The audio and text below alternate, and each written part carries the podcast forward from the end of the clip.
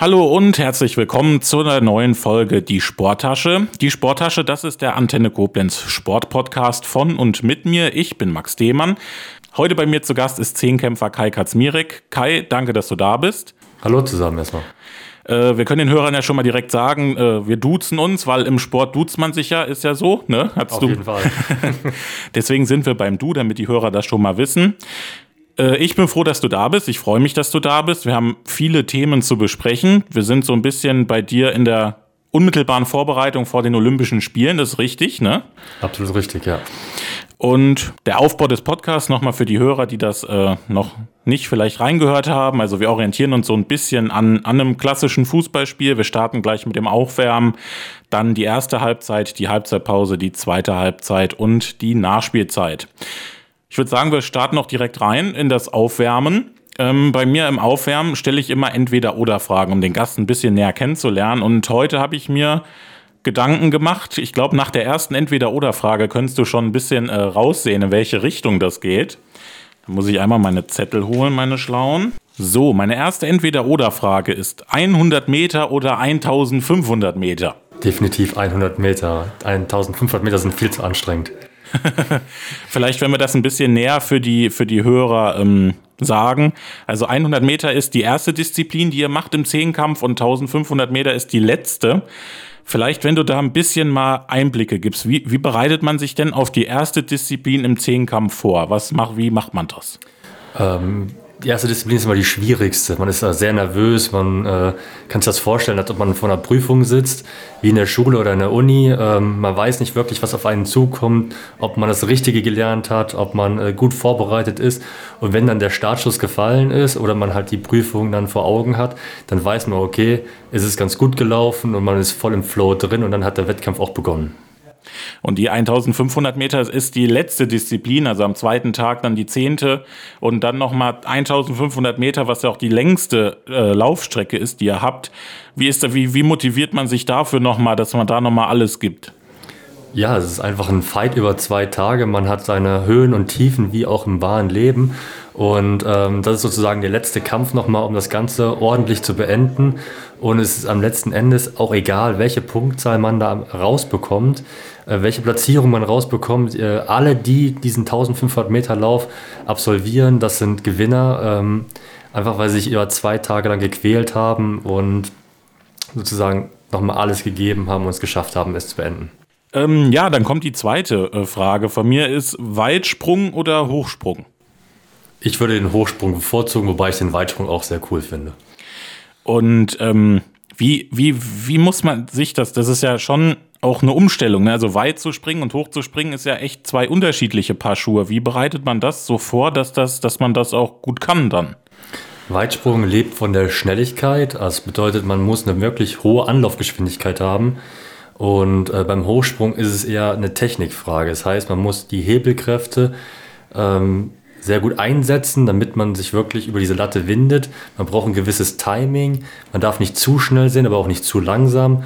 Und ähm, diese technische Komponente ist halt wirklich sehr anspruchsvoll und deswegen habe ich mich für den Hochsprung entschieden. Dann die nächste Frage wäre die 400 Meter oder die 110 Meter Hürden? Also ich muss sagen, ich würde die 400 Meter bevorzugen, weil ich da äh, einer der Weltbesten bin. Äh, wobei Hürden natürlich einer meiner Lieblingsdisziplinen ist, aber ähm, letzten Endes will man ja gewinnen. aber das ist, wenn wir mal nochmal den Kontrast, äh, Kontrast sehen, wir haben als erste Disziplin diesen 100-Meter-Sprint, wo es nur darauf ankommt, so ne, ganz schnell auf die 100 Meter wirklich schnell ins Ziel zu kommen und dann ähm, als letzte Disziplin von Tag 1 sind ja diese 400 Meter und das ist ja so die klassische Stadionrunde, wo man dann auch hinten raus dann vielleicht so in Anführungszeichen dann auch ein bisschen verhungert. Wie, wie trainiert man denn sowas? Also wirklich dieses, ja, 10 Sekunden, 100 Meter und dann diese, ja, so 46, 47 Sekunden die Stadionrunde. Ähm, ist eine der anstrengendsten Trainingseinheiten der Woche. Wir machen das einmal. Ähm, das sind dann meistens so Unterdistanzläufe, davon aber ganz viele. Das bedeutet also, wir laufen keine 400 Meter, sondern wir laufen 300 Meter dann aber und das dann halt so oft es geht. Also wir meistens so zwischen sechs bis neun Mal. Ähm, dadurch ist die Geschwindigkeit ein bisschen höher und ähm, es gibt halt wieder Tage, dann muss man sich einfach übergeben, man kann nicht mehr. Man weiß ganz genau, okay, man muss diese Speicher, die einen dazu bringen, dann letzten Endes die letzten 100 Meter äh, zu überstehen, irgendwie füllen, man muss die vergrößern und das schafft man halt durch das Unterdistanztraining. Okay. Ein, wenn man das vielleicht vergleicht, 100 Meter Sprint und 110 Meter Hürden, was ist da so der große Unterschied, außer dass da halt die Hürden stehen? Wie macht man das, dass man trotzdem schnell ist, aber auch über die Hürden kommt? Ja, beim Hürden ist es so, dass es ein Zwangslauf. Das bedeutet, ähm, man wird gezwungen, einen gewissen Rhythmus zu laufen, weil die Abstände zwischen den Hürden ja immer gleich sind. Ähm, das ist natürlich sehr schwierig, wenn man einen sehr starken Wind hat, äh, dass man diese Abstände immer trifft. Ähm, von daher ist es auch wieder eher technisch gesehen und 400 Meter ist eher so eine Qual, aber ich glaube, das gehört einfach dazu. Und es gab mal ein ganz, ganz cooles Video von Mats Hummels, der ist gegen Alicia Schmidt gelaufen, eine 400 Meter Läuferin, einer der besten in Deutschland. Äh, und als er dann ins Ziel kam, hat er dann einfach gesagt, das war das Anstrengendste, was er je in seinem Leben getan hat. ja. Und er hat auch noch verloren. Also das war noch das Schlimme. Also. Dann kommen wir bei der nächsten Frage mal zu den ersten Wurfdisziplinen, und zwar Diskuswurf oder Sperrwurf. Für mich ist der Sperrwurf. Der Sperrwurf ist einfach ähm, eine coole Sache, weil es ist ein sehr leichtes Gerät. Man muss das Gerät sehr gut treffen. Das heißt, man muss möglichst eine hohe Geschwindigkeit haben, dann sich auch fast auf Null abbremsen und dann diese Energie auf den Speer übertragen. Und wenn dann der Speer fliegt, ähm, das ist einfach ein tolles Gefühl. Der fliegt ja auch mit am weitesten also bei mir ungefähr um die 65 Meter. Und wenn man das dann fliegen sieht, einfach ein tolles Gefühl. Und was, was würdest du sagen, ist der große Unterschied zwischen Diskuswurf und Sperrwurf auch in der Technik dann? Also was muss man da machen, damit das beides gut funktioniert? Ähm, beim Diskuswurf ist es so, dass wir eine Rotationsbewegung haben und eine Translationsbewegung nach vorne, also sprich so eine Art Pirouette, die wir machen, versuchen darüber die Geschwindigkeit aufzubauen und beim Sperrwurf ist es so, dass wir geradlinig anlaufen und möglichst dann äh, diese Energie auf den Speer übertragen. Also ähm, laienhaft nochmal gesagt, Speerwurf ist eher schnellkräftig und beim äh, Diskuswurf ähm, gehört dann eher auch ein bisschen Masse dazu. Deswegen sind die Diskuswerfer auch alle zwei Meter groß und wiegen 120 Kilo. Und schaut man sich denn dann auch von den Spezialisten dann auch was ab, auch in der Technik und so?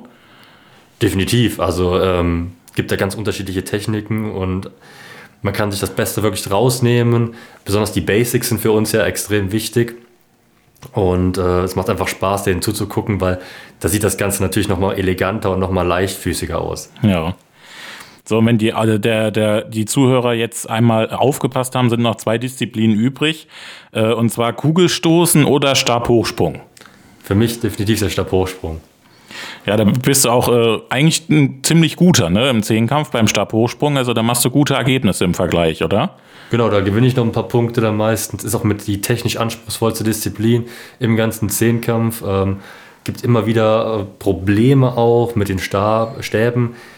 Ist schon oft einer gebrochen, da passiert dann auch ab und zu mal was. Jetzt auch direkt wieder in der unmittelbaren Olympia-Vorbereitung. Ist beim Kollegen der Stab gebrochen, er hat sich die Hand aufgeschlitzt. Da war der Wettkampf für ihn beendet. Ähm, also auch so ein bisschen Risiko, also man hat auch ein bisschen Nervenkitzel. Und gibt es jetzt so im Fazit die eine Lieblingsdisziplin für dich im Zehnkampf? Neben dem Zehnkampf natürlich selbst äh, mag ich die Sprünge sehr gerne. Also sprich Hochsprung, Weitsprung, Stabhochsprung. Gut, das wäre so der, die, die Aufwärmphase, wäre wär jetzt beendet von meiner Seite.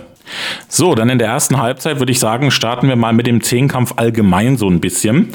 Der Zehnkampf für die Zuhörer, die es vielleicht nicht wissen, das sind äh, fünf Wettkämpfe, also fünf verschiedene Sportarten pro Tag auf zwei Tage verteilt. Ähm, die erste Frage ist eigentlich, wie schafft man es so auf dem Punkt zu sein, über den ganzen Tag verteilt. Also wenn wir das jetzt mal vergleichen, ein bisschen runtergebrochen, du machst morgens um neun so den 100 Meter Sprint und die 400 Meter abschließend sind dann vielleicht um 20 Uhr. Kann man ja so sagen, ne? zeitlich, oder? Das passt ja. so. Ne? Ähm, wie schafft man das, sich da immer den ganzen Tag darauf zu fokussieren, dass das alles klappt? Ähm, ja, so eine Art Trainingssache. Man muss natürlich auch mental an sich arbeiten. Man lernt das allerdings auch von klein auf. Also wir werden jetzt nicht ins kalte Wasser geschmissen und sagen, okay, jetzt fangen wir an, sondern wir haben mit 15 schon einen Achtkampf, beziehungsweise mittlerweile einen Neunkampf, ähm, wo man das auch schon trainiert und man hat das dann über Jahre hinweg, gewinnt man so eine gewisse Routine. Ähm, wichtig ist einfach, dass man den Fokus hält, dass man immer wieder zwischen den Disziplinen abschalten kann. Ich mag die großen Ereignisse lieber als diese ähm, kleineren Meetings, sage ich mal, ja. die man im Vorfeld hat, also sprich so Qualifikationswettkämpfe, einfach aus dem Grund, war der Zeitplan dann doch nochmal ein bisschen extremer ist. Wir fangen dann meistens um 9 Uhr an, haben dann teilweise um 22, 23 Uhr unseren 400 Meter Lauf oder 1500 Meter Lauf. Heißt, wir haben große Pausen dazwischen. Da kann ich mich mal schlafen legen, kann noch mal was essen, äh, kann noch mal runterfahren und noch mal den Fokus neu finden. Bei den anderen Meetings, bei diesen Qualifikationswettkämpfen ist das so, dass wir ähm, alles direkt hintereinander getaktet haben und wenig Pause und wenig Verschnaufpausen haben. Entsprechend ist es da wesentlich schwieriger aus meiner Sicht, diesen Fokus hochzuhalten, aber ähm, das ist, glaube ich, natürlich ein bisschen typunterschiedlich. Und wenn wir jetzt zum Beispiel mal die erste und die zweite Disziplin nehmen, was macht man dann da dazwischen, wenn man da Pause hat? Äh, legt man sich dann irgendwie nochmal hin, versucht sich nochmal zu sammeln oder isst was? Was macht man da? Ja, also man versucht natürlich ein bisschen was zu essen. Ähm, morgens ist es immer sehr schwierig, irgendwas reinzubekommen. Man ist noch sehr aufgeregt. Ja. Ähm, und entsprechend immer wieder Kleinigkeiten. Ich habe da so ein bisschen Apfelmus oder Babynahrung, das ist aber am besten verdaulich. Ähm, Schwieriger ist natürlich, wenn man dann irgendwelche Kohlenhydrate wie Nudeln oder Reis zu sich nimmt, dann wird man natürlich ein bisschen müde, aber man braucht ja die ganze Energie für diesen Zehnkampf. Also ich nehme meistens zwei bis drei Kilo ab äh, über diesen Zehnkampf hinweg. Und wenn wir jetzt mal vor zwischen Tag 1 und Tag 2 gucken, sitzt man dann abends nach den ersten fünf äh, Wettbewerben auch dann schon zusammen, analysiert, was ist gewesen, oder macht man das dann erst so nach dem Zehnkampf? Das macht man eigentlich hinter, also nachhinein, nach dem Zehnkampf. Man sagt immer, hinten kackt die Ente. und ähm, der, zweite, der zweite Tag beginnt ja dann mit einer technischen Disziplin, ähm, mit den 110 Meter Hürden. Und da kann nochmal sehr viel passieren. Wie gesagt, ist ein Zwangslauf. Da scheiden nochmal sehr viele aus. Ähm, auch beim Stabhochsprung gibt es oft Salto Nullo. Das bedeutet dann dreimal seine Anfangshöhe gerissen. Ähm, also sprich, man kann den ersten Tag so gut machen, wie es geht, aber letzten Endes hinten raus zählt dann. Und ich denke, das ist das Allerwichtigste. Deswegen muss man nichts analysieren, sondern man muss sich einfach fokussieren, möglichst viel Schlaf finden, was natürlich sehr schwierig ist. Man ist aufgewühlt, man hat bei Großereignissen ganz wenig Schlaf. Bei den letzten Olympischen Spielen 2016 habe ich, glaube ich, vier Stunden geschlafen, war, glaube ich, um 2 Uhr im Bett und um 5.45 Uhr musste ich wieder aufstehen, weil um 9 Uhr der 110 Meter Hürdenlauf war. Ja, das wäre jetzt so meine nächste Frage gewesen. Kann man da gut schlafen zwischen den zwei Wettkampftagen? Äh, eigentlich gar nicht. Also äh, es ist eher so ein Ruhen, sage ich mal. Aber wenn man, ich meine, wenn man dann so im Rhythmus drin ist und das kennt, ist das dann auch nicht mehr ganz so schlimm, oder? Als wenn man jetzt, ich meine, du könnte auch sein, du schläfst immer und auf einmal dann jetzt bei Olympia kannst du nicht schlafen. Das wäre, glaube ich, eher kontraproduktiv, oder? Ja, also es ist definitiv kontraproduktiv. Schlaf ist sehr wichtig, aber man kann sich über diese zwei Tage mobilisieren. Danach äh, geht es einem meistens sowieso sehr schlecht. Das Immunsystem ist platt, äh, man selbst ist platt. Ich kann mich dann, glaube ich, eine Woche lang gar nicht bewegen. Am liebsten hätte ich dann einen Whirlpool im Garten, würde mich reinlegen und dann äh, mich nach einer Woche wieder rausbegeben. Ähm, wir, jetzt haben wir darüber gesprochen, wie der Tag so aussieht bei einem Wettkampf. Wie, du hattest vorhin schon mal angesprochen, wie das mit dem Training so ein bisschen ist. Wie sieht denn so eine normale so ein normaler Trainingstag oder auch so eine Trainingswoche bei dir aus? Also ist das dann aufgeteilt nach Disziplin so eine, eine Trainingswoche oder wie ist das so? Ja, man versucht natürlich irgendwie alles unterzubekommen. Wir fahren nach dem sogenannten Blocksystem von Ishurin. Das bedeutet, wir äh, setzen Blöcke zusammen in den Perioden, haben sozusagen eine Akkumulation, eine Aufladephase, sehr viel Masse, sehr viel Kraft, sehr viele Läufe. Dann kommt die zweite Phase, da versuchen wir so ein bisschen die Technik mit reinzubringen. Und in der dritten Phase versuchen wir das Ganze zu realisieren. Und zwar über Wettkämpfe und dann alles zusammenzupacken, wie zum Beispiel die Kraft, die Technik und natürlich die Ausgeruhtheit. Das ist das Allerwichtigste. Und wir trainieren das so, dass wir sogenannte Blöcke setzen. Heißt also, wir machen dann zwei Disziplinen pro Einheit. Sprich, Disziplin 1 100 Meter und Disziplin 2 Weitsprung wird zusammengepackt. Dann wird Kugel zusammengepackt und Hürden zusammengepackt. Das ist natürlich nicht immer möglich, aber das ist natürlich der Versuch, so ein bisschen das zu machen. Und wir haben ungefähr zehn Einheiten pro Woche. Ähm, heißt, wir trainieren auch oft zweimal am Tag und dann ähm, so zwei bis drei Stunden die Einheit. Und wie viel davon ist dann auch extra noch, ähm, was jetzt nicht irgendwie für, für einzelne Disziplinen ist? Was trainierst du noch? Also macht ihr irgendwie noch Krafttraining und Ausdauertraining oder so? Kommt es noch dazu? Genau, so Krafttraining kommt noch dazu, zweimal die Woche, ähm, dann so spezielle Krafteinheiten, insbesondere für die ischiokorale Muskulatur, also sprich für hinten die Beuger weil die braucht man sehr stark fürs Sprinten. Das ist somit das Wichtigste. Man braucht einen dicken Po, man braucht dicke Oberschenkel und dann kann man schnell laufen. Okay. Ähm, Jetzt, wir haben es, glaube ich, gar nicht, noch gar nicht angesprochen. Du bist, äh, du startest ja für die LG Rhein-Wied und trainierst auch äh, in Neuwied. Ähm, wie sind da die Trainingsvoraussetzungen? Also ich, kannst du da alles trainieren oder musst du für irgendwelche Spezialdisziplinen ausweichen, woanders hin? Wie ist das so für dich? Ja, genau. Meine Trainingsorte sind Neuwied bei der LG Rhein-Wied und in Koblenz auf dem Oberwert. Aber ab und zu fahre ich auch nach Leverkusen für den Stabhochsprung. Da habe ich nochmal eine Bundestrainerin, die für mich verantwortlich ist und äh, bin ich sehr dankbar für, dass ich da auch trainieren kann. Ansonsten jetzt im Moment haben wir gerade einen Hallenbau hinter uns gebracht. Ähm, da ist jetzt noch ein bisschen Chaos auf der Baustelle. ähm, entsprechend kann ich dann im Moment noch kein Kugelstoßen trainieren, deswegen weiche ich dann immer ein bisschen nach Koblenz aus, aber äh, wir sind sehr dankbar, dass diese Halle jetzt endlich steht. Was mich was mir mal so auffällt nach, nach der letzten Disziplin, ich glaube, ihr Zehnkämpfer, ihr seid ja irgendwie eine, eine verschworene Truppe, auch, auch länderübergreifend, oder? Also wirkt, wirkt das richtig auf mich so, ne? Definitiv. Also das ist zwar ein Kampf über zwei Tage und wir sind auch Konkurrenten, aber letzten Endes hat jeder von uns die zehnmal diese Chance zu performen und am Ende gewinnt dann letzten Endes der Beste. Also ähm, da ist auch keiner böse über den anderen, sondern wir wissen ja, okay, jeder hat sein Bestes gegeben. Und wenn der andere ein bisschen besser ist, dann ist das halt einfach so. Also es ist nicht wie beim 100-Meter-Sprint, wo es dann wirklich auf Reaktionszeiten ankommt, wie komme ich aus dem Block raus und so weiter und so fort, sondern wir haben oft genug die Möglichkeit. Und ähm, ja, ich fahre auch oft nach Österreich zum Training, war auch schon beim Weltrekordhalter in Frankreich, Montpellier dreimal. Also wir verstehen uns alle sehr gut, schreiben auch regelmäßig miteinander und es macht einfach Spaß man, man leidet dann zusammen mit so über die zwei Tage. Ne? Also das ist, man, man unterstützt sich da. Das ist auch das, was man immer so merkt. Und man, man sagt jetzt so den Zehnkämpfern immer so die, die Könige der Leichtathletik, ne? sagt man, glaube ich, genau, so. Ja. Ne? Ähm, das wäre so, so meine Frage ist, wie kommt man denn da drauf eigentlich als junger Mensch zu sagen, ich werde Zehnkämpfer? Ja, ich habe wie jeder Junge auch mit Fußball angefangen, war auch gar nicht so schlecht. Ähm, habe dann aber mit 14 festgestellt, okay, Jetzt muss ich mich langsam entscheiden, weil ich habe das parallel gemacht mit der Leichtathletik. Da habe ich mit elf angefangen. Und ja, ich war in beiden gar nicht so schlecht, aber äh, mein Vater hatte dann irgendwann gemeint, ja, entscheide dich, dann kannst du richtig gut werden in einer Disziplin. Und in dem Moment hatte mir die Leichtathletik einfach mehr zugesagt. Ähm, habe mich dann vom Fußball verabschiedet, zwar nicht ganz, aber ich spiele immer noch sehr gerne in meiner Freizeit. Ähm, aber wie gesagt, der Leichtathletik, da ist mein Herz, äh, steckt mein Herzblut drin, das ist meine Leidenschaft und entsprechend bin ich dann dabei geblieben. Ja. Und würdest du aber Kindern dann auch, ähm, wenn die sagen würden, hier, ich möchte gern Sport machen und dann sich auch vielleicht schon für die Leichtathletik entsch äh, entschieden haben, würdest du dann aber auch den Kindern auch empfehlen, auch vielleicht Zehnkampf zu machen? Äh, definitiv, ja. Also ähm, Kinder sollen einfach Spaß haben, sollen alles ausprobieren, können auch mehrere Sportarten gleichzeitig machen. Es gibt eine gute Studie, ich studiere auch an der Sporthochschule in Köln, äh, Sportwissenschaft.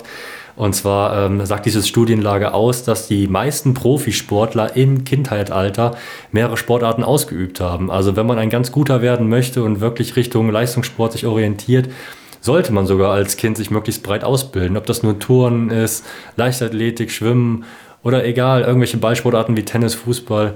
Probiert alles aus, habt Spaß und ähm, das, ihr werdet das Richtige finden. Also habt ihr das gehört gerne. Äh, und Zehnkampf oder auch Siebenkampf, das ist ja, ich meine, da sind ja alle Sportarten in der Leichtathletik dann mal auf, äh, also kann man sich ja dann aussuchen und vielleicht spezialisiert man sich dann ja auch, kann ja auch sein. Es gibt ja auch gute Beispiele aus dem Siebenkampf oder aus dem Zehnkampf, wo sich dann äh, auch Profis dann nochmal spezialisiert haben. War das für dich eigentlich auch mal irgendwie dann jetzt nochmal ein Gedanke, nochmal irgendwie, ich würde gern Weitsprung spezialisieren oder so. Gab es sowas schon mal bei dir? Ähm, ja, das stand wirklich damals im Raum. Ähm, das war noch zu Zeiten, als ich 18 Jahre alt war, da war ich bei 400 Meter sehr gut, im Hochsprung sogar deutscher Meister ähm, und im Zehnkampf gar nicht so gut. Da war ich, glaube ich, nur Achter bei den deutschen Meisterschaften. Und dann hieß es ja, du musst dich entscheiden, jetzt musst du äh, dich spezialisieren so langsam, du bist, hast ein gewisses Alter erreicht, äh, wo man nicht mehr alles machen kann. Und habe ich gesagt, okay, meine Leidenschaft ist der Zehnkampf, ich möchte alles machen, eine Disziplin ist mir zu langweilig und bin das Risiko eingegangen, okay, äh, deutscher Meister Hochsprung und achter Platz Zehnkampf, aber es war letzten Endes die richtige Entscheidung und äh, ich werde es nicht bereuen. ja. dann sind wir auch schon so ein bisschen jetzt beim Sportlichen drin. Ähm, wir können ja vielleicht kurz nochmal einen kleinen Schwenk machen auf das Jahr 2020. Ich meine, das ist relativ schnell abgearbeitet, auch gerade bei euch in der Leichtathletik, bei dir im Zehnkampf. Ich meine, das Corona-Jahr hat überall zugeschlagen. Ich weiß gar nicht, hast du letztes Jahr überhaupt einen Zehnkampf gemacht? Ähm, ich habe keinen Zehnkampf gemacht, aber ich habe Wettkämpfe bestritten, also in Einzeldisziplinen noch ein bisschen getestet, habe dem Kopf und auch dem Körper ein bisschen Ruhe gegeben, habe das Studium bei der Sporthochschule nochmal vorangetrieben, weil ich möchte ja später bei der Polizei, wo ich jetzt auch arbeite, ähm, gerne in die Lehre gehen, möchte da gerne ähm, mein Wissen als Sportler weitergeben und entsprechend bin ich ja darauf sehr bedacht, dass das alles so ein bisschen im Einklang ist. Gut, das heißt, du hast so ein bisschen was für dich getan, äh, auch dich beruflich schon mal ein bisschen entwickelt. Jetzt sind wir im Jahr 2021, Olympische Spiele stehen ins Haus, da sprechen wir gleich nochmal drüber. Jetzt hast du diese Saison schon äh, zwei große Mehrkampfmeetings gemacht, hast auch, äh, hast in Ratingen auch gewonnen. Ähm, wie ist das Jahr bisher so für dich gelaufen? Ja, war eine sehr schwierige Vorbereitung, muss ich zugeben. Wir haben keine Möglichkeit gehabt, ins Trainingslager zu fahren. Ähm, Trainingslager bedeutet für uns immer, wir haben Sonnenschein, wir haben kurze Wege, wir haben immer ein Physio mit an unserer Seite, sprich, wir können jeden Tag hingehen. Ähm, wir müssen um nichts, uns um nichts kümmern, sondern es ist alles organisiert und ähm, können natürlich dadurch auch mehr trainieren, ein höheres Pensum haben. Ähm, das haben wir jetzt alles nicht gehabt. Im Normalfall sind wir im Januar weg, wir sind im Februar kurz nochmal weg äh, und im April sind wir auch nochmal weg, also dass wir ungefähr auf acht, neun Wochen Trainingslagerzeit kommen. Das hat jetzt alles gefehlt. Zudem waren die Hallen alle gesperrt. Ähm, wir mussten ausweichen nach draußen und wir wissen alle, bis vor ein paar Wochen war das Wetter äh, grottenschlecht. Also wir hatten wirklich Hagel, Regen, 4 Grad und das im Mai, Juni und ähm, ja, da macht man einfach keine schnellen Schritte draußen. Ich habe dann teilweise bei 4 Grad äh, und Hagel ähm, Hochsprung trainiert, hatte drei Hosen an, drei T-Shirts und ähm, habe so gerade meine Anfangshöhe geschafft und habe dann zu meinem Trainer gesagt, das bringt hier alles nichts, ich gehe nach Hause und ruhe mich aus. ja, das stimmt. Das war also, ja, also wettertechnisch war es noch nicht so ganz so gut. Ähm, aber ist da, fahrt ihr auch dann so normal dann ins Trainingslager, auch dann irgendwie da, wo dann die Sonne scheint normal im Winter oder wie ist das so bei euch gehandhabt? Genau, wir fliegen dann entweder ähm, auf die Südhalbkugel nach Südafrika, das ist eigentlich unser beliebtestes Reiseziel ähm, dann über einen längeren Zeitraum, vier bis fünf Wochen. Ähm, da sind wirklich die Wege kurz. Wir haben ähm, vom Deutschen Leichtathletikverband da auch Stäbe, Stabhochsprungmatten, ähm, alles organisiert bekommen.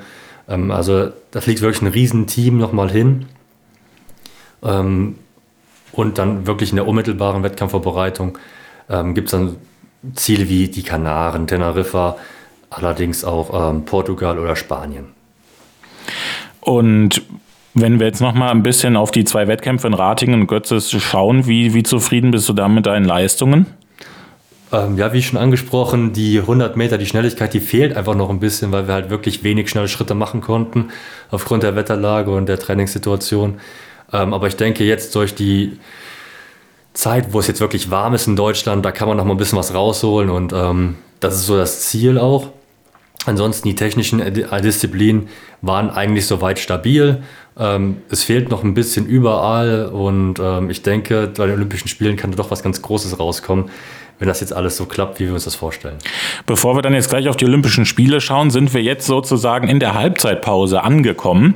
In der Halbzeitpause frage ich immer so ein bisschen, wie mein Gesprächspartner sich entspannt. Das ist sowohl privat als auch zum Beispiel bei dir jetzt im Wettkampf. Über den Wettkampf haben wir jetzt gesprochen, was, was ihr so macht während der einzelnen Disziplinen und auch während der Tage. Du hast es jetzt gerade angesprochen, du arbeitest bei der Polizei, du machst dein Studium an der Sporthochschule in Köln und bist Vollzeit Leistungssportler. Sportler. Wie kommst du denn privat runter nach einem anstrengenden Tag? Ja, also ich versuche möglichst mich dann zu entspannen mit meiner Freundin zusammen. Ähm, wir versuchen dann essen zu gehen, ähm, ins Kino zu gehen. Abends lese ich immer noch ganz gerne. Und ähm, wir haben dann so ein kleines Ritual, dass wir dann abends immer zusammen eine Serie gucken. Mhm. Das variiert auch so ein bisschen, je nachdem, was wir gerade, worauf wir gerade Lust haben. Ähm, ja, das ist einfach äh, nochmal schön, ein bisschen Zweisamkeit zu haben und das ist äh, so das Tolle, wo man sich entspannen kann. Wann geht denn normal dein, dein Tag dann los, wenn normale Trainingswoche ist? Alles ganz unterschiedlich. Also es gibt Tage, wo ich um äh, 5.45 Uhr aufstehe, es gibt aber auch Tage, wo ich um 8 Uhr aufstehe. Das richtet sich auch so ein bisschen nach den Wettkämpfen. Also jetzt zum Beispiel steht ja Tokio an und Tokio, ähm, da ist eine Zeitumstellung.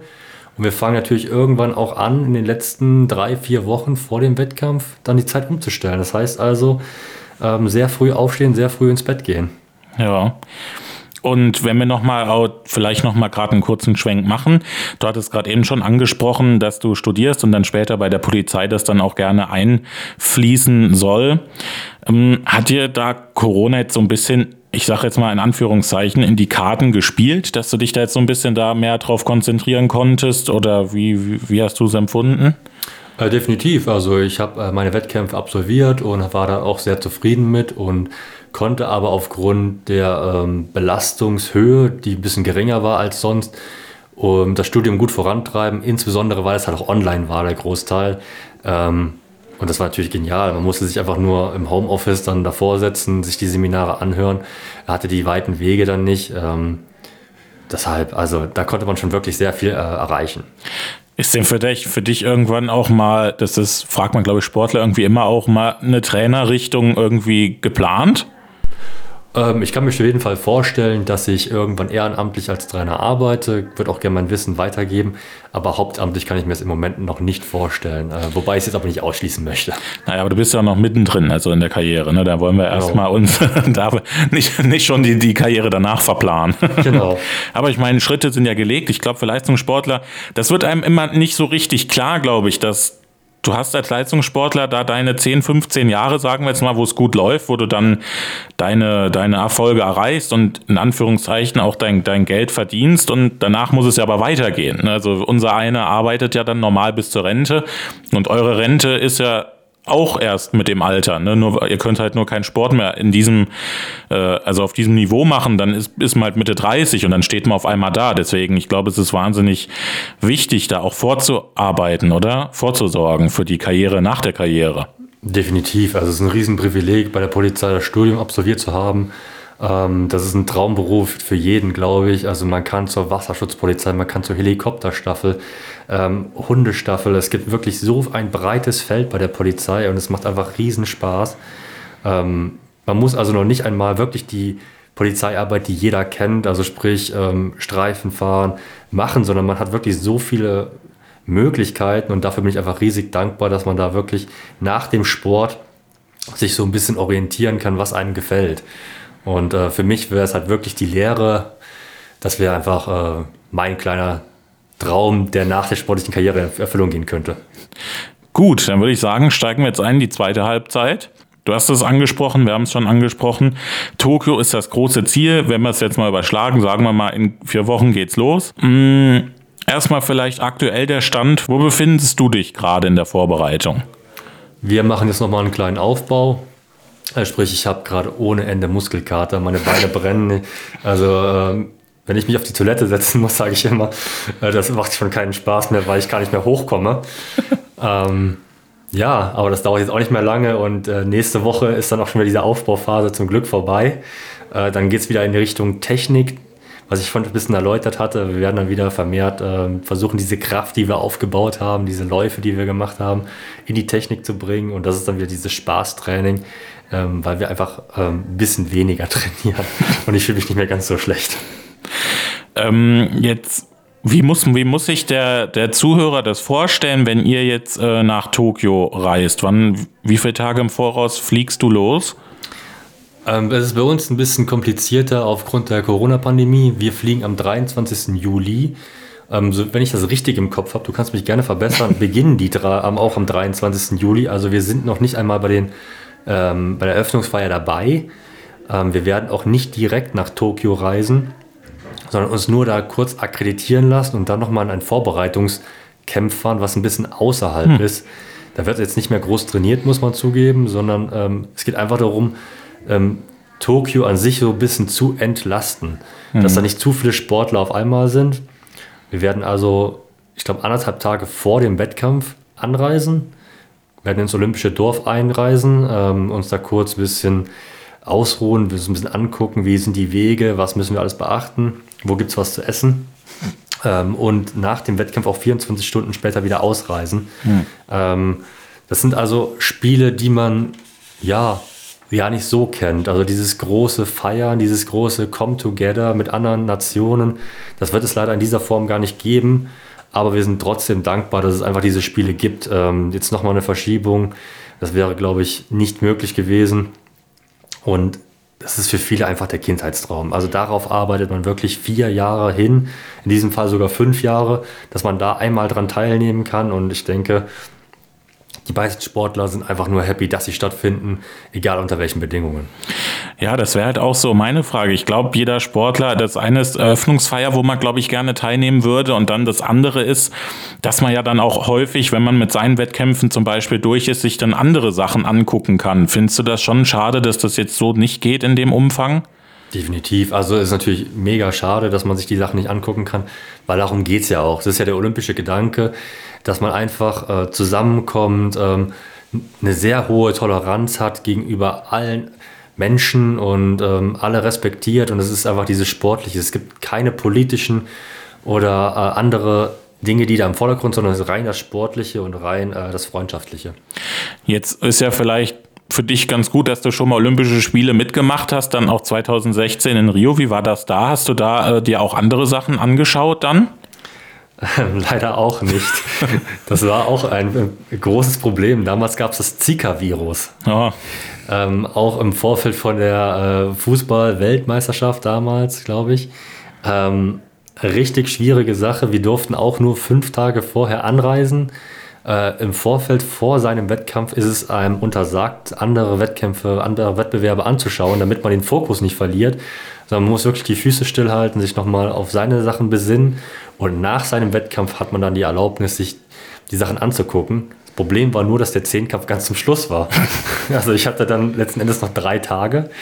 Ähm, es waren aber kaum noch irgendwelche Disziplinen, die man sich anschauen konnte. Und äh, diese Tickets für, waren natürlich alle vergriffen dann. Weil mhm. man, die Sportler haben natürlich nur ein gewisses Kontingent, ähm, sondern die Zuschauer sollen ja dann letzten Endes in die Stadien dürfen. Ähm, wir haben uns dann so einen kleinen Minibus gemietet, sind einmal quer durch Rio gefahren, haben uns alles einmal angeguckt, den Zuckerhut über Ipanema und Copacabana. Ähm, hat auch riesen Spaß gemacht, aber ich hätte mir natürlich auch gerne den einen oder anderen Wettkampf angeschaut. Und dann zwei Tage später ging es auch schon wieder zurück. ja, immer äh, täglich grüßt ein neues Virus, oder? Täglich grüßt ein neues Virus.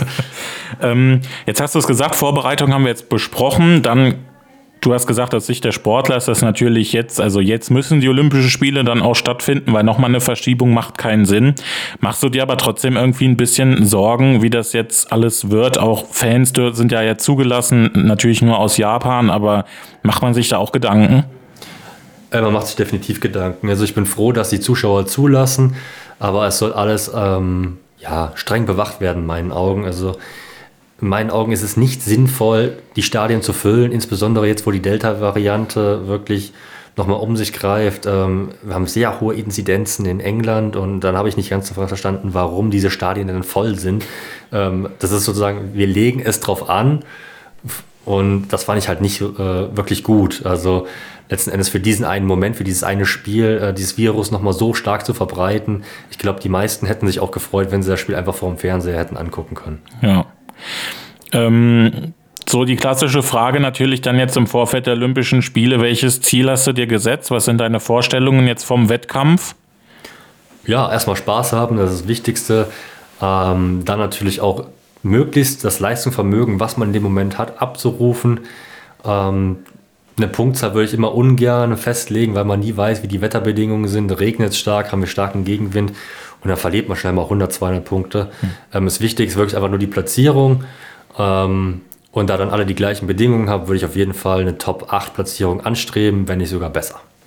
Du warst, äh, ja, ich hatte es schon mal kurz angesprochen, glaube ich, Vierter warst du in Rio. Mit da hast du auch, äh, müsste jetzt mein Stand sein, auch deine persönliche Bestleistung, glaube ich, aufgestellt mit 8.580 Punkten. Ne? Genau. Ähm, du warst Dritter bei den Weltmeisterschaften 2017 in London. Waren das so zwei Wettkämpfe, wo du sagst, das, das sind für mich im Nachhinein perfekte Wettkämpfe gewesen? Definitiv nein. Also hat auch teilweise was richtig, ist richtig schlecht gelaufen. Ähm, in Rio war es ein bisschen Unglück mit dem Hochsprung. Da haben zwei Höhen gefehlt. Ähm, Habe ich zweimal mit der Wade mitgenommen. Wenn man eigentlich mit dem Oberkörper äh, drüber ist, dann kann eigentlich nicht mehr viel passieren. Aber ich habe es trotzdem geschafft, diese Latte zu reißen. Beim Hürdenlauf äh, war es auch ein sehr schlechter Lauf. Ähm, habe da wirklich viele Punkte liegen lassen und dann ist letzten Endes der vierte Platz geworden. Aber ähm, das ist Zehnkampf. Es gibt Höhen und Tiefen und ich glaube, den perfekten Zehnkampf, das erwischen nur ganz, ganz wenige Athleten und darauf hoffe ich jetzt dieses Jahr, dass ich einmal unter diesen Athleten dabei sein darf, die wirklich einfach in diesem Flow drin sind und es läuft von 100 bis 1500 Meter einfach alles sehr gut durch. Du hast den perfekten äh, Zehnkampf angesprochen, das passt ganz gut. Ich muss einmal meinen Zettel kramen und zwar habe ich gestern, so, da haben wir es und zwar habe ich gestern bei meiner Recherche mal geguckt. Ähm, der Zehnkampf-Weltrekord. Der Weltrekord von äh, Kevin Mayer ist sind 9126 Punkte. Da habe ich mal recherchiert. Mm, es gibt, gibt da zwei interessante Tabellen. Und zwar, wenn jede Bestleistung, die jemals in einem Zehnkampf, in einer Einzeldisziplin aufgestellt worden wären, also in einem Zehnkampf gewesen wären, wären das 10.371 Punkte. Hältst du das für realistisch, dass man jemals 10.000 Punkte erreicht im Zehnkampf? Nein, definitiv nicht. Also das ist äh, unmenschlich. Einfach aus dem Grund, weil ähm, wir ganz andere Körperkompositionen haben. Ein Kugelstoßer muss groß und kräftig sein. Ähm, ein Sprinter muss am besten schlank sein. Ähm, das sind wirklich ganz unterschiedliche ähm, Komponenten, die zusammenkommen müssen. Und so einen Athleten wird es nicht geben, der einfach alles vereint. Also man kann viel über die Technik erreichen, aber ähm, kein Zehnkämpfer wird jemals 2,20 Meter äh, hochspringen und äh, 18 Meter Kugel stoßen. Also das ist äh, fast so gut wie unmöglich. Aber 9000 Punkte ist schon, also das zu erreichen ist schon ziemlich happig, oder? Also das ist schon. Selbst das ist äh, sehr schwierig. Also wir hatten jetzt in Götzes im ersten Qualifikationswettkampf den Damien Warner, der hat fast 9000 Punkte erreicht. Er wäre mit drei seiner Leistungen aus diesem Wettkampf in Deutschland mit Abstand der Beste. Der wäre der beste 100-Meter-Sprinter, er wäre der beste Weitspringer und er wäre der beste Hürdenläufer gewesen. Das muss man sich mal vorstellen, dass ein Athlet besser ist als eine ganze Nation im Sprint oder im Weitsprung. Und dann gibt es noch eine interessante Tabelle, da geht es darum, wenn man mal alle Einzelweltrekorde von diesen Disziplinen, die da aufgestellt wurden, zusammenrechnen würde, da würde man 12.575 Punkte erreichen. Das also nur, also äh, für die Zuhörer, das ist natürlich absolut utopisch. Da müsste dann Usain Bolt müsste die 100 Meter laufen und alle, alle Spezialisten müssten dann halt dieses einzeln zusammen machen. Aber ähm, du hattest schon gesagt, über Punkte definierst du deinen Zehnkampf eigentlich immer selten. Ne? Also du setzt dir da auch selten dann die Ziele, hier so und so viele Punkte will ich erreichen. Aber das ist vielleicht, was denkst du, ist für dich noch realistisch am Punkten? Äh, wenn man den optimalen Zehnkampf wirklich erwischen sollte, dann sind wirklich äh, 8650 bis 8700 Punkte realistisch. Man hat immer eine kleine Differenz zwischen seinen Einzelbestleistungen und seinem, seiner Zehnkampfbestleistung. Ähm, da muss aber sehr viel zusammenkommen. Insbesondere, man muss wirklich an diesen beiden Tagen, weil man hat ja nur drei Chancen ungefähr im Jahr, mehr verkraftet der Körper einfach nicht, mhm. muss man top fit sein, man braucht top Bedingungen wie äh, zwei Meter Rückenwind oder super Weitsprung, da muss man ja das Brett treffen, äh, haargenau, also sprich, man muss direkt vorm Plastilin am besten abspringen. Und das sind Dinge, die ähm, müssen alle ineinander greifen. Und das ist natürlich ein schwieriges Unterfangen zehnmal. Wir haben es vorher am, An also, äh, am Anfang hast du es mal angesprochen, den, den berühmten Salto Nullo, jetzt auch beim Stabhochsprung.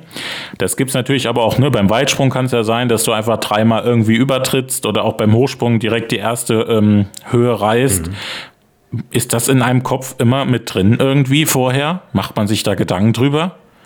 Ähm, eigentlich versucht man das zu vermeiden. Das ist so wie, denk bitte nicht an den rosa Elefanten. Also man denkt dann irgendwie doch dran. Deswegen ist es so eine Art Vermeidungsstrategie, dass man wirklich sich nur auf das Positive fokussiert und auf seine Leistung. Und ähm, kurz vorm Schlafen gehen, am besten mental nochmal drüber nachdenken, die Technikbilder und äh, dann wacht man morgens auf und äh, hat das wirklich wie ein Bild, wie ein Film vor Augen. Arbeitest du auch irgendwie mit einem Mentaltrainer oder so zusammen? Ähm, ich arbeite nicht mit einem Mentaltrainer zusammen, aber ich habe mir natürlich selbst Strategien entwickelt, wie man da am besten dran gehen kann. Und Mm, wenn man zum Beispiel mal schaut, du fährst jetzt zu Olympia, Niklas Kaul fährt, glaube ich, auch zu Olympia, eine Weltmeister von 2019. Ähm, legt man sich da auch vielleicht manchmal zusammen irgendwie was zurecht, zum Beispiel bei den letzten 1500 Meter, wo man dann äh, sagt, komm, wir laufen hier zusammen, so die ersten drei Runden oder so, gibt's das? Das könnte man theoretisch machen, aber da Niklas äh, ein sehr guter Läufer ist und ich ein sehr schlechter Läufer, äh, wird das nicht funktionieren, weil äh, dann müsste er, glaube ich, für ihn ist das dann Jogging und für mich ist das ein Sprint. Das heißt, du, du, du könntest als, als äh, ja, du könntest eine Runde voll anlaufen und dann ihn ziehen, ne? Genau, also so jeder, Pacemaker. Genau, jeder hat so seine Stärken und Schwächen und meine Stärke sind halt wirklich die Sprint- und Sprungdisziplin und seine sind die Wurf- und Laufdisziplin. Ähm, was würdest du vielleicht sagen, so aus der Geschichte? Also die, Deutschland war jetzt gerade auch in der jüngsten Vergangenheit im Zehnkampf eigentlich immer relativ erfolgreich. Wie kommt das, dass, dass Deutschland da so gut dabei ist? Weil die Leichtathletik sah ja auch in den letzten Jahren auch teilweise im internationalen Vergleich eher ein bisschen schlecht aus. Ja, es ist einfach so, dass wir wirklich äh, abwechslungsreich trainieren. Das macht natürlich riesen Spaß. Wir haben eine sehr gute Nachwuchsarbeit ähm, haben sehr viele Trainingslager zusammen und versuchen natürlich auch die Jüngeren immer wieder mit einzubeziehen. Und ich glaube, durch dieses Einbeziehen haben die Jungs auch einfach Spaß. Die sehen, wo es hingehen kann, wo die Reise hingeht, äh, wenn man wirklich hart an sich arbeitet, wenn man trotzdem den Fokus nicht verliert und auch in schwierigen Situationen dran bleibt. Und ähm, sie sehen natürlich auch, wie die großen Jungs, sage ich jetzt mal in Anführungsstrichen, trainieren. Und die sehen dann auch, okay, die trainieren echt hart. Ich möchte das auch, ich möchte was erreichen, ich möchte meinen inneren Schweinehund besiegen und möchte zeigen, dass ich, äh, was ich drauf habe. Und wie sieht das im Nachwuchs aktuell aus? Wer wird der nächste Kai Katzmirek? Gibt es da schon welche? Ja, Niklas Kaul ist ja noch sehr jung, ist der jüngste Weltmeister aller Zeiten. Ähm, das ist natürlich eine super Nachwuchsarbeit, der spricht natürlich für sich selbst. Dann Andreas Bechmann, der wird jetzt bei den U23-Europameisterschaften als Favorit an den Start gehen. Ähm, also da auch nochmal ein sehr junger, guter Athlet. Ähm, ich bin, glaube ich, der Letzte aus der alten Riege, der dabei ist, aber habe noch weiterhin Spaß dran und ich möchte das auch noch bis zum Olympischen Spielen in Paris 2024 auf jeden Fall weiterhin angehen. Gut, dann wären wir da schon mal, also ich wäre von der zweiten Halbzeit jetzt auch durch. Ich schaue noch mal meine Unterlagen, deswegen raschelt das immer mal so im Hintergrund. Nicht, dass Sie sich da wundern beim Hören. Dann kommen wir jetzt in die Nachspielzeit. In der Nachspielzeit frage ich meinen Gast immer gerne, ob er irgendwie sportliche Vorbilder hat. Hattest du ein sportliches Vorbild? Ähm, ich hatte viele sportliche Vorbilder, aber nicht das eine. Okay. Also sprich, wir hatten äh, Frank Busemann, das war der letzte Medaillengewinner im Zehnkampf. Der hatte einfach eine mentale Stärke, das ist unglaublich. Der hat auf den Punkt gebracht, äh, genau in seinem ersten äh, olympischen Zehnkampf eine Medaille zu gewinnen und dann auch noch Silber mit einer persönlichen Bestleistung. Da lief alles rund. Ist einfach ein mega sympathischer Typ, sehr lustig und äh, ist auch gleichzeitig noch Kommentator. Ähm, bei, bei der ARD und ist immer wieder dabei und man trifft sich einfach immer wieder und äh, tauscht sich so ein bisschen über die Anekdoten und die lustigen Geschichten aus der Vergangenheit aus. Und gibt es irgendwie ein sportliches Erlebnis, wo du äh, persönlich mit dabei warst, wo du sagst, das wirst du nie vergessen? Ist das zum Beispiel sowas wie Olympia dann? Ähm, für mich persönlich ja, als ich natürlich bei Olympischen Spielen dabei war, das war einfach das Größte für mich. Das ist ein Kindheitstraum in Erfüllung gegangen und ähm, das kann man gar nicht in Worte fassen. Da kriegt man immer wieder Gänsehaut, wenn man die Bilder sieht, wenn man sich da zurückversetzt. Das ist so was Einmaliges, was man im Leben erreicht und ähm, wirklich einfach Gänsehaut-Feeling. Und gab es irgendwie als Kind oder als Jugendlicher so sowas, was du vielleicht vom Fernsehen verfolgt hast, wo du sagst, das war so, so ein Klick, so ein, so ein Klickpunkt, wo du sagst, boah, da würde ich auch gerne mal hin, dann gab es sowas auch? Genau, da habe ich mit der Leichtathletik angefangen. Ich habe tatsächlich im Fernsehen. Ähm, ich weiß gar nicht, was es war, ehrlich gesagt. Ich weiß nicht, ob es die Weltmeisterschaften waren oder die Olympischen Spiele. Auf jeden Fall ähm, habe ich dann einfach ähm, Menschen 100 Meter laufen sehen, werfen sehen, springen sehen und habe dann zu meiner Mama gesagt, bitte meld mich da an, ich will das auch machen. Na, hat ja gut funktioniert dann auch, wenn man das so schon mal Revue passieren lässt. Definitiv. ähm, ja, das wäre es eigentlich von meiner Seite. Hast du noch was? Ähm, erstmal nicht. Super, dann würde ich einfach mal sagen, äh, im Namen aller aller Zuhörer wünschen wir dir natürlich auf dem Weg nach Tokio erstmal, dass du erstens gesund bleibst, verletzungsfrei bleibst und dann bei den Olympischen Spielen natürlich viel Erfolg, dass das äh, funktioniert, was du dir vorstellst, dass du gut durchkommst. Äh, ich persönlich würde mich natürlich freuen, wenn du vielleicht danach nochmal wiederkommst, dass wir uns nochmal darüber unterhalten, wie es gelaufen ist. Gerne. Ja, viel Erfolg. Danke, dass du da warst. Und an alle Zuhörer zu Hause, äh, denken Sie immer dran, beim Sport die Sporttasche nicht vergessen.